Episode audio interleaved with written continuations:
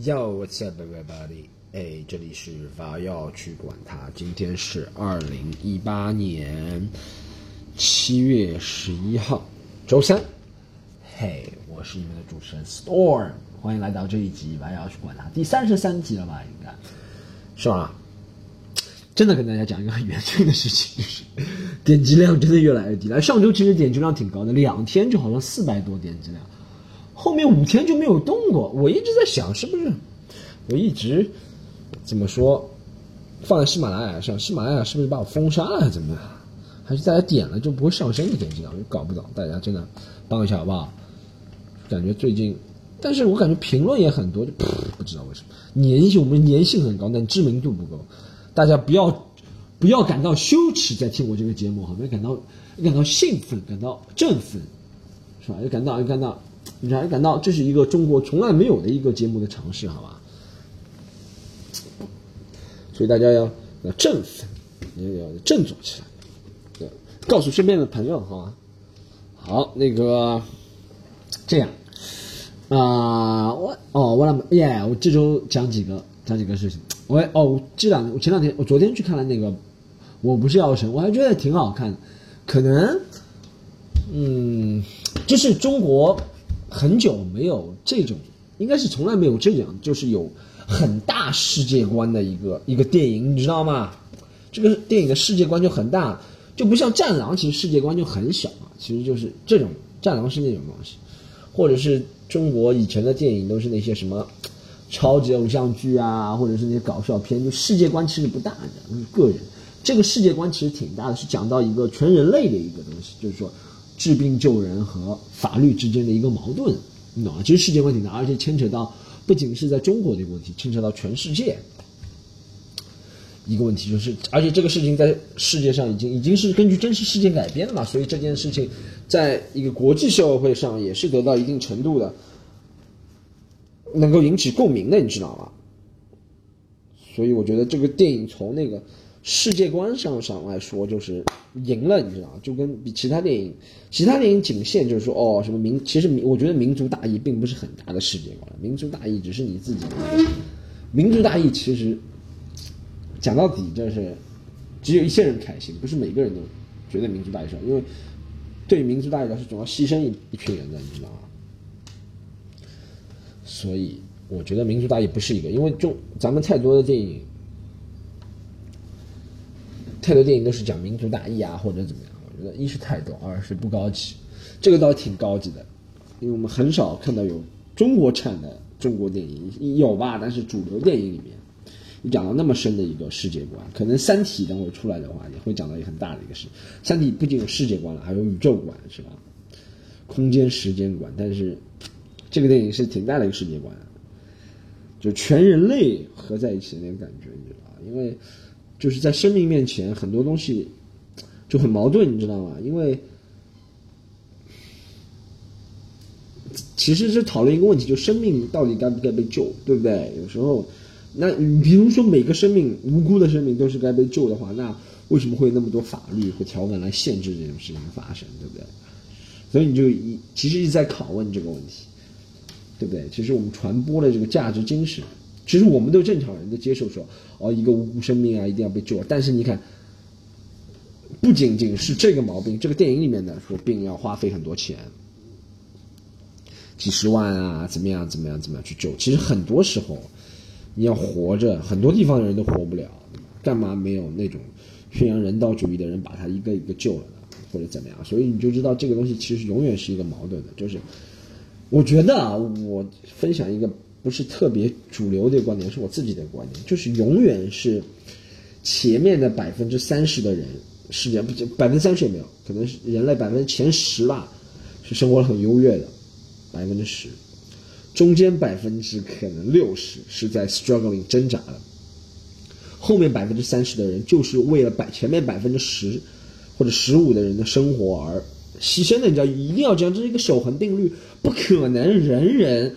都生活了衣食无忧啊，或者怎么样，这是没办法的，这是一个保持一个平衡，你知道吗？其实我们，你说我们就是像普通人，对不对？我现在是普通人，或者我们大多数中国人都是普通人，我们的存在只是为了不让最下面的人直接碰到最上面的人，你懂吗？不让那个差距有那么大的明显，你懂我说什么意思？其实这是一个很很深的一个事情，我就觉得，其实有时候我就想，我如果我其实是一个挺有正义的人，我觉得，哎呦，世界上那么多穷人或者那么多苦，对不对？但我是不可能都救，我可能一个人都救不了。你看那么多组织也是救不了，为什么？就是因为。就是穷嘛，他只能说穷病嘛，对，一定要有穷的人，这世界上才能有其他人的日子。这讲的其实是一个很残酷的一个血腥社会，但是没办法，真的不可能共同共同富裕就是共同贫穷嘛，或者怎么样，总有人的欲望，有人的能力是有高低，或者是出生条件有高低，或者怎么样有高低，导致了经济条件。我们能做的是把这个相对的缩小，是吧？但是我就说了嘛，其实你说。欧美那些富的国家，比如说你说瑞典、丹麦、挪威，他们富也是基于其他国家人穷嘛，对不对？大家如果讲一个大的世界观，那为什么那些穷的人，比如说在印度穷的人，在用中国穷的人，中国我们现在穷的人少，朝鲜穷的人，他他不会觉得不公平吗？他说我们都是地球人，我们都是地球人，为什么？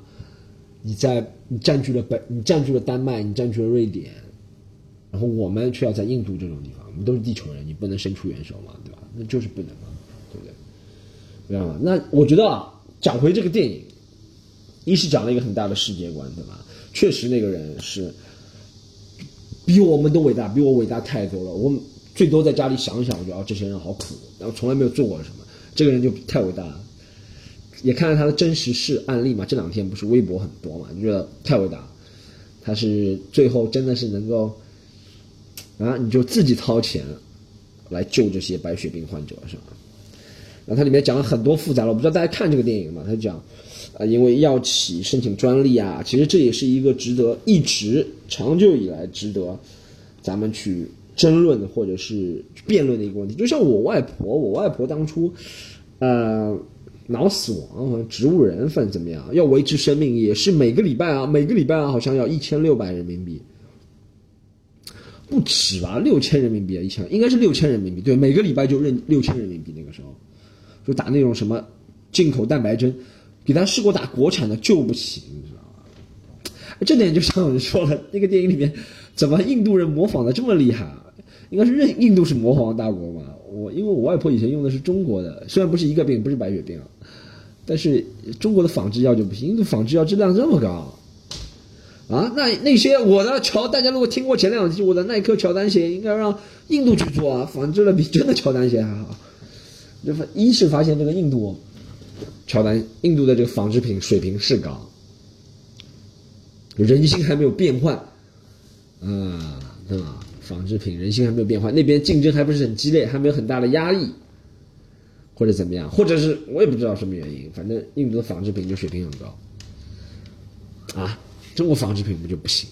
什么药都家伙三聚氰胺，有点良心嘛？你看里面，其实这个电影后面就是大家看到，我不讲这个电影本身，大家去看。其实我今天讲这个电影的点，不是讲这个电影的本身，是讲大家看这两天在朋友圈或微博刷的，都是觉得哦，刷王传君。首先，我觉得王传君在这个电影里面，我我觉得王传君是一个演技挺好的演员，但在这个电影里面表现也吹了过头，他就演一个。将死的看上去对不对？濒临致死或者是微微弱不禁风的一个人，我觉得其实对他演技的考验并不是特别特别大吧。我觉得啊，就王传君这个水平的人，有点吹的太过了。什么王传君相信自己，什么要做一个真演员，我觉得吹的有点太过了。这就跟吹薛之谦一样，王传君要下这个薛之谦了吗？还是怎么样？对我一直有觉得王传君演技很好，因为他演日本人像日本人是吧？演上海人，大家看过之前那个。之前那个讲上海话的电影是什么啊？我忘了，也是有王传君。我先查一下，他里面演那种小混混，上海也演的挺好。这个里面演一个白血病患者，然后是演一个想相信自己的活。他里面挺复杂。这个电影也在讲一个演要演一个父亲嘛，怎么怎么？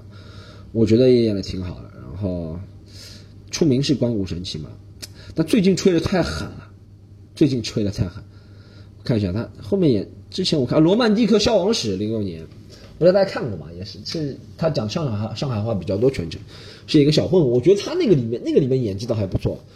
这个电影不是说演技不好，就对他戏份挑战不是特别特别大。我不知道大家为什么吹王传君，但对我来说，这个电影印象比较深的一个主演是张宇，就那小黄毛，我觉得哦，这小黄毛演的真好，我就觉得。就话不多，但从眼神里面那个坚毅的感觉啊，就觉得要活下去，而且要承担，就那种一看就农村穷小孩那种，哇，演了是好。就王宝强第二，比王宝强，王宝强是演质朴，他是演那种，就真的是那种受尽了委屈啊，从小城市然然后来到大城市上海，然后一句话不说，埋头苦干，是吧？就 put your like put your nose down the ground，英文里面就是。呕心沥就是那种感觉啊！大家如果看那电影就知道，它里面那个，然后我一查那个身份叫张宇，他是查了一下百度，他是叫张宇这个演员，是出生于贵州啊，觉得啊，其实跟他的出身是挺像的，有可能他小时候就是这样经历，你就从他身上看到很多故事。我看到那眼神，我觉得啊，他就像救了很多人，然后后面很多孩子，我一点都不意外他后面做的那些事情。我觉得哇，他这演技是好。可能也真的是本色出演，就是真的是啊，美轮美奂那种感觉，你知道吗？张宇，然后它里面有两个有个细节，就是他一开始出来的时候，我以为他是个小混混，后面他有几个细节，他就当那个大哥打手嘛，就是很忠心的那种小弟的感觉。最后他替他去死，不是那个车被撞了嘛？我就哇，那个笑的那一下，我觉得哇靠，真的是。震慑到我了，那演技真是没话说，而且最考演技就是他没什么台词，你知道吗？完全就是表，大多数都是表情，但表情戏特别多，你知道吗？有张宇演技是不错，有一个大大器晚成的演员，一九八二年出生啊，好像在这之前没有让别人记得住的电影，看一下，看到什么让别人记得住？没有啊，真没有。我靠，以前就没什么演过什么电影，他真的，一二年以后他就演过一部电影，除了我我不是药神之外，他是不是在这六年就精心准备这一个角色？真不错，而且，但他把头发剃了之后，那个感觉就有点像那种 MC，有点像张震岳的感觉，有点胡子，我就不感觉他像那个人。说明他也不是本色出演，他就是完全进入那个戏了，你知道吗？张宇，还有我给徐峥表扬。我之前看了，之前徐峥上部电影是《港囧》啊，就看了觉得徐峥是个傻子，因为徐峥一直一直演傻气，什么《擎天猪八戒》啊这种电影，你知道，我就觉得徐峥演傻子演有点过了。徐峥这么聪明的人是吧？演傻子有点过了。那个港囧那个什么烂片，而且港囧是徐峥导演的是吧？而且徐峥监制导演，就这个制作也有问题。那个电影你知道？就感感觉整个制作就有问题，不用心，好像就是一部商业片骗钱的，就把一些香港的一些电影连起来，就变成一个新的电影。我靠！但这个又可以徐峥是记住既做监制，徐峥又做主演是吧？真的是用心。让我感动的，一开始大家说了，就是他在开头他说了一些沪语啊、上海话的上海味的普通话，我觉得这是很少看的啊。就是上海除了《罗曼蒂克消亡史》之前，《小时代》也可能是上海，但《小时代》取景不是当代的上海，它就是取景。我不是药神，是取景二零零二年，可以算当代的上海，《小时代》是那种未来的感觉，所以让别人不记住。这个电影是要让别人记住上海的一个电影，是吧？是在市井里面啊，就那种。徐峥也挺厉害。徐峥这个电影，因为这个故事真的故事在湖南发生的，所以他把它搬到上海也是挺有、挺有情怀的，是吧？徐峥作为上戏的人，土生土长上海人啊，里面听到几句上海话的对白，我也觉得挺好的。他把那个电影加入了，就是从很硬的那个方面脱离了。一开始，一开始还是故意制造轻松的氛围嘛，处理的挺好，我觉得。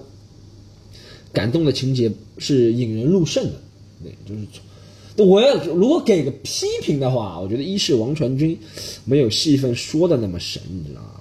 我觉得王传君没有戏份说的那么神。再给个批评的话，我觉得大家也都知道，就像没有给，没有给，我觉得没有给够印度那边足够的，或者是表扬啊，或者是怎么样足够的重。我觉得印度那条线也是挺重要的。其实我他没有解释清楚，哎，我就想。我我我在看那电影，大家如果看过就知道。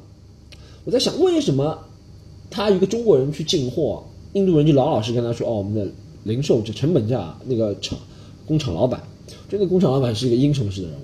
他说我们成本价就五百，我就卖给你五百。什么地方做生意是这样的啊？而且是一个外国人，不就不是宰宰外国人出名的吗？印度人也不傻，我觉得这有点假，因为印度人也不是傻的，印度人挺会做生意的，你知道，而且门槛，上海人说的门槛挺精的，就挺精明的，挺会算。什么成本价就是五百，我也卖给你五百。我知道你远道而来，从中国，从东土大唐而来，来到我们天竺国，你不了解我们的国情，但是我跟你说什么就是什么。啊！我说五百成本价就卖你五百，我一分钱都不要赚你。我要促进中印两国人民的友谊啊！我要让这部电影啊源远流长。我要让这段事迹如果让所有人，我不知道这件事情真的假。如果真的是假，如果这件事情是真的话，为什么没有媒体提到这个印度的老板或怎么样表扬？是应该他们后面好像有两个媒体表扬了印度的政府或者做法，或者是他们药监局的做法，就是说他们是一直。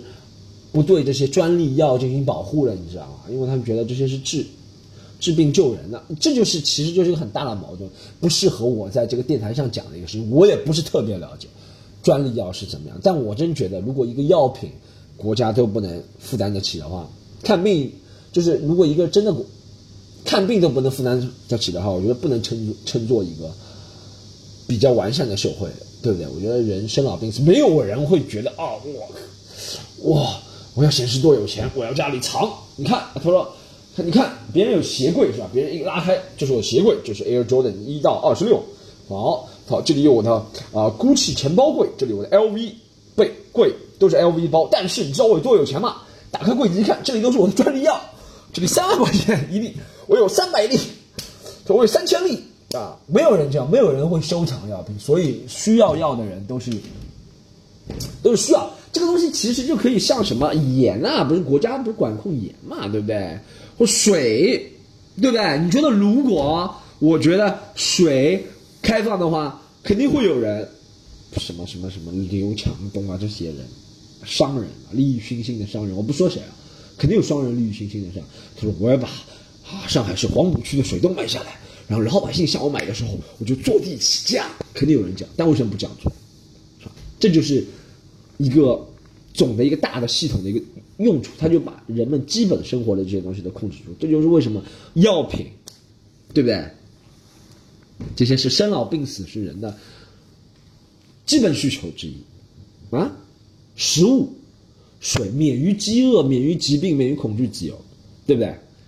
所以说，我不知道现在好到现在我们这个医保到什么程度了，但我之前去看了个牙齿还不能医保，但是他说牙齿是美容。好吧，但是医保现在我也不知道，我很久没生过病了，我感觉我要生一个大病，啊，我我我给大家讲一下我最近生的病啊，怎么从我不是药神讲到这个病，哦，我觉得再回去讲这个我不药神，我不是药神，我觉得应该给予这个印度的，如果这是一个真人真事，应该多予报道啊，啊，就是利于，我觉得就是其实电影其实不能在电影里面啊，可能不能。因为电影篇幅有限，是吧？或者是你重心不能变。他说，电影最后的重心还是突出了这个无良药企，然后最后经过老百姓的是坚持或者怎么样，经过正义的检察官，然后怎么样怎么样翻盘了这电影，或者是反转了，然后这个故事反转其实也是真的事件，对吧？我们挺高兴的这件事情。但是我觉得媒体应该跟踪报道一下这个情况。好像哎，这个电影，因为这件事情是在二零一二零一六年，那个人就被改判了。就放出来了嘛，检察官然后最后把他放出来了，撤销控诉了。那为什么至今都没有听说过这件事情啊？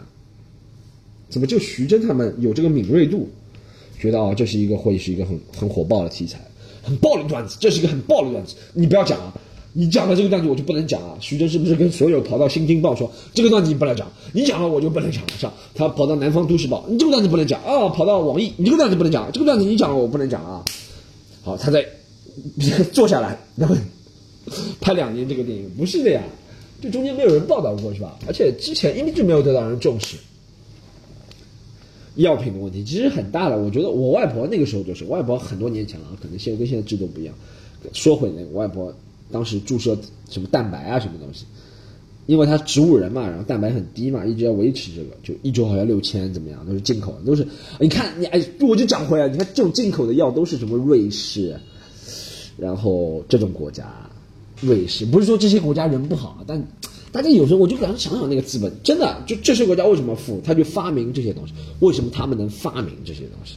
因为他们其他的不用愁，他们不用天天愁饭吃得饱嘛，住房什么，或者子女教育问题，所以他们就可以国家世界上最聪明的，比如说印度啊、中国啊这些不发达国家的人，聪明的人都到他们国家去发明药品，然后他们国家开始向全世界卖这个药品。其实我觉得这是一个反的一个奴。slavery 是吧？反的一个奴隶制，对不对？就是用科技呢来奴奴奴役你嘛，对不对？就是这样。因为人现在都有，比如说他要活着啊，或者活的欲望，他要生活更好的欲望，他生活更加简便的欲望。那这些科技来自哪个国家？你看为什么在美国、印度裔的科学家很多，中国裔的科华裔科学家很多，但是在中国我们能发明这些就少，因为我们现在在中国或者印度，他们发明的东西都是只能确保。他们不能，我们在中国不搞发明科学家，就是搞那些小的，比如说啊，我的微波炉里面加了一个东西，这个微波炉变得更加方便了。他说我这个能够在下雨天自动监测，是吧？什么我这个，他说我发明一个 GPS，能够告诉你在哪里有电子警察啊，这个东西，但这个东西不利于全人类，你知道吗？利于全人类的那些东西，其实才真正挣大钱。但是呢，你如果真的用这个这这个东西这个东西挣钱了，我就觉得你这个人。图谋不轨或者居心叵测，你知道吗？但只有制造，比如说你要发明一款药，不可能啊，是吧？只有潜心研究，在瑞士啊或者美国啊这种国家，潜心研究，他说哦，我就给你十年时间，五亿美金的钻研费、发言费，是吧？去研发一款药，对不对？因为它其实它是衣食无忧的，我这是我这样觉得，有可能我这个想法，大家如果是专业药界或者科学界的朋友，请指出什么错误啊。至少我是这样想的，好吧？呃，讲一个，我讲一个，我最近，嗯哼哼，噔噔噔噔噔噔噔噔噔，哎，hold on hold on hold on，有人打我电话。我刚刚说了，我最近没怎么生病。刚刚有个人打我电话，问什么买票的事情啊？By the way，大家如果要买票的话，可以呵关注我的微博，好吗？Storm 徐单口喜剧，其实我真的是一个挺有正义感的人。我给大家讲个消息，内部消息，大家先不要讲出去好吗？反正只有差不多不超过四五百个人听这个节目。哦，怎么只有四五百点击量？同期做的朋友都每期有四五万点击量啊！我那个准备在啊十月份，应该是在十月份的时候，嗯，准备这一次走进大剧院做两场。我今年二零一八年专场，我已经在全国，大家都知道，在全国很多城市，熟悉的朋友超过十几个城市做过专场，效果已经很好，完全能够爆场。期待在上海爆场。然后这个有区别，一个特别点，就是我每年在上海做的专场，从去年开始第一个专场到今年第二个专场，单口喜剧专场都是慈善。怎么慈善呢？不是对观众慈善，不是说观众来看不要钱，这不叫慈善，这叫免费。好吧，大家不要把这两个词混混为一谈。慈善就是给钱给到需要帮助的人。怎么说？我会把所有的门票钱汇总，然后去掉我们应该用的成本之外的所有钱，都会捐到慈善机构，而且是我精心挑选、手把手挑的，然后 hand pick，好吧？信得过的慈善机构，而且钱一定是用到实事上，能够救人的话最好。能够成为我虽然不是药神，我也不是孝神，但我有一颗至诚至诚的心，对吧？所以说大家，嗯，这是我这两天决定啊，具体的票务信息可能要到九月份，在上海，我们预计希望能在这些，比如说大的剧院，蓝星啊、美琪啊，或者上海大剧院啊，或浅水湾啊这些剧院，能够办两场，每一场有超过五百个人以上来。一是在艺术上我满足了这些，二是我能够。把这些票款做我想做的事情，我喜欢做的事情，因为我觉得我能够开专场，也肯定是我的朋友或者我的观众或者是这些人来喜欢看我，才会有这样的成就，对不对？那我觉得他们的理想、他们的梦想，我也帮他们实现。因为我觉得来爱看单口喜剧、来看 stand up comedy 脱口秀。不论你怎么叫的人，还是有点正义感的人，我想替大家的正义感，把大家正义感集中在一起，好帮助该帮助的人，好吧？好，吹了一下牛，吹一下自己，我再讲个另外一个事。哎，我那个最近我，但又没有办法，我脚上脚气特别严重，右脚有点恶心是吧？但我就呃，这两年特别严重，尤其前两天不是下雨，我就不知道穿那个鞋在雨里走，哇，痒死了。这两天好一点，这两天没下雨还好一点。然后买了个药，这个药应该是没有专利的，才三十块钱，叫什么武汉诺安药业，一看就是外国名字，叫盐酸特比芬奈芬乳膏，就和达克宁其实是一样的，不是达克宁，是叫达克宁吗？达克宁吃胃的吧？好像以前那个不是芬必得，就是擦脚气的，脚气请用达克宁，对，是达克宁，可能是一样的元素，就是不一样的厂商名字，可能达克宁。对，达克宁就觉得我要为中国的脚气患者做福利，我不要这个专利权了。他说到中国专利权保护机构说把这个专利权撤销，撤销。他说以前这一罐，以前有十亿的中国人有脚气，他们因为擦不起达克宁而脚气传给另外的三亿中国人。现在不一样了，自从我们没有了专利之后，啊，每个人都有脚气啊，那每个人都要擦，擦个几啊？对我。但我擦那个药，我就感觉还挺舒服的。但我就这东西太容易复发了，你知道吗？像什么？我其实以前也生过慢性病，我想给大家讲一下自己生的慢性病。我以前慢性病有啊鼻炎，我鼻炎很多年都，我鼻子很多年都挺舒服的，我也不知道为什么，鼻子很多年都没有就是连续那种鼻塞啊，或者是不仅是鼻塞，或者是不仅是鼻塞啦，就是连续的流鼻涕啊，或者是就是想打喷嚏打不出来那种感觉，你知道吗？很多年都没有了鼻子。就像我感冒的时候，现在是喉咙不舒服，可能现在咽炎了，转移了啊，是吧？就到赵本山转移了。哎，不对，大哥，我已经左腿啊，现在不是右腿了，转移了，我那个转移了，好吧？这是我一个慢性病，我觉得确实讲到这个病，确实是可以克服的。我虽然不是药神，我虽然不是医生，我给大家讲几个克服的办法。办法好不好？我觉得我这两个，一个是鼻炎，还有个胃病。我以前有长慢性胃病，特别厉害。我觉得大多数中国人都有胃病跟鼻炎，是一个生活方式的问题。一是空气太，比如说脏啊，或者环境怎么样怎么样。但是我觉得还是一个生活，因为人是可以适应的嘛，对不对？人是可以适应的嘛。那你说几十年前人类环境更恶劣是吧？或者怎么样？人是可以适应的嘛。所以说。我改善自己胃病，我以前长期胃胃一直不舒服，打嗝，你知道吗？然后鼻炎，我觉得这都是一个毛病，就太娇生惯养。你越畏惧冷，我们中国人有一个理论就是不能寒，对不对？你说鼻子就是受寒了，是吧？鼻子受寒了，然后会鼻炎，然后胃受寒了也会凉，然后会不舒服。其实我觉得不能畏惧凉，我不不知道，我不是。我不是在这里抨击中医啊，虽然我不大相信中医，但我不是在这里抨击中医啊。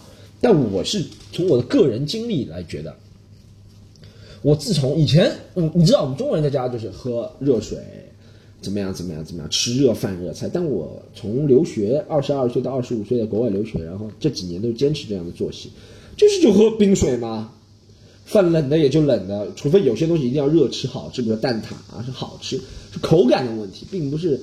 根据一个什么养生学来讲，我觉得我自己身体状态好很多了，人也精神。我喝一冰一喝冰水，人就特别精神，你知道吗？胃也不会疼。以前一开始喝会疼，现在你知道这个东西，所以说人体的器官是会调整的。就你的胃觉得，哎，一开始很疼，但我能接受，你知道吗？嗯，就跟人能承受的压力一样的嘛。比如说你以前能一天能做三个三件事，你就觉得很饱和了；一直做三件事，你觉得一天能做三十件事，对不对？就这样。所以我觉得不能这个寒的东西，我真的是不大相信了什么寒气啊，在体内啊，什么什么说哇，我给你搓一下，你看你的背都搓红了，你体内寒气很多。废话，当然会搓红了。哎，大家有没有试过烧开水？烧开水，你看那个底部如果是火的话，也是红的，那是寒气嘛？红就是寒气嘛？真受不了，这是血啊，就是你一直搓搓搓，其他的血就会你先把这个，就你知道是为什么红？我觉得我没有学过医学，我也能解释为什么是红，好不好？就是大家知道皮下有什么血管，对不对？怎么样？你用手搓，你肯定把这些血给移到其他地方去了，对不对？移到其他地方，后面补充回来，它不就变红了吗？这么简单一个道理，我就不相信这一套东西。我虽然不是药神，好吧，跟大家，你看我不是药神里面，如果吃中药的话，就对吧？所以。大家，嗯，自己斟酌吧，但是我给大家提个建议，喝冰水真的是好，好吗？最后再讲给大家讲个段子，很久不讲免费段子，但是今天我要讲免费段子给大家，就是啊，我最近发现很多人在网上骂我英语段子，不是很多人，有些人骂我英语段子，但他们这并不是听得懂段子，我就觉得很多人啊，他们其实脑子里面没那个概念，他们不知道 comedy 这个概念，你知道吗？所以他们并不是骂段子，他们只是呃，他们只是那个，哎，等一下，我再等一下，还有一件事情，有个人发微信找我，Yes, I'm back. Hey，就是说啊、我就很多人他们抨击我的英语段子，并不是英语段子啊，他们是抨击说口音不好。他说你的口音怎么像中式发音？我在这里统一回答，I'm not like Chinese accent, baby. I'm like authentic Brooklyn shit, man. Brooklyn in the house, motherfucker.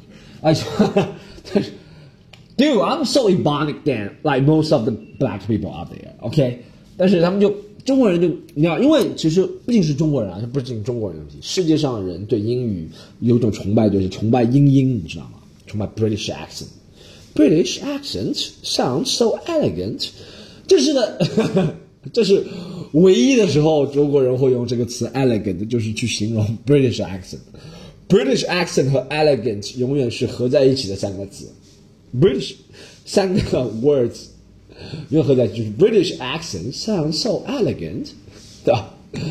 就哦，对 British accent 崇拜就是太太夸张了。你可以是一个，你知道，You could be like a British bum，你可以是一个英国的 like 穷人，或者是 hobo bum，叫废物。你就要说 British accent，你就要说 Hello，Are you know what I mean？